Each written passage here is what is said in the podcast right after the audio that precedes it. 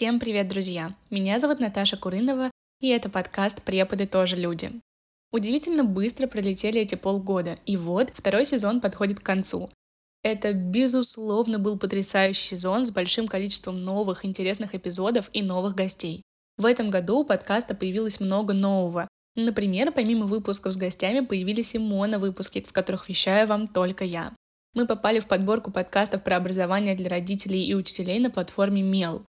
Набрали больше ста сердечек на Яндекс Музыке и там же попали в подборку главных эпизодов недели. Ну и, конечно же, вас, любимые слушатели, стало гораздо больше.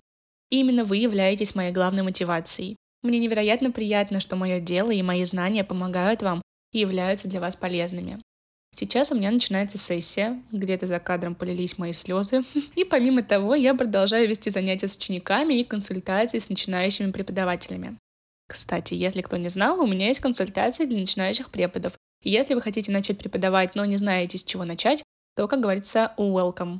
Подкаст недолго уходит на каникулы, чтобы набраться сил, энергии и, конечно же, придумать для вас крутой и интересный третий сезон.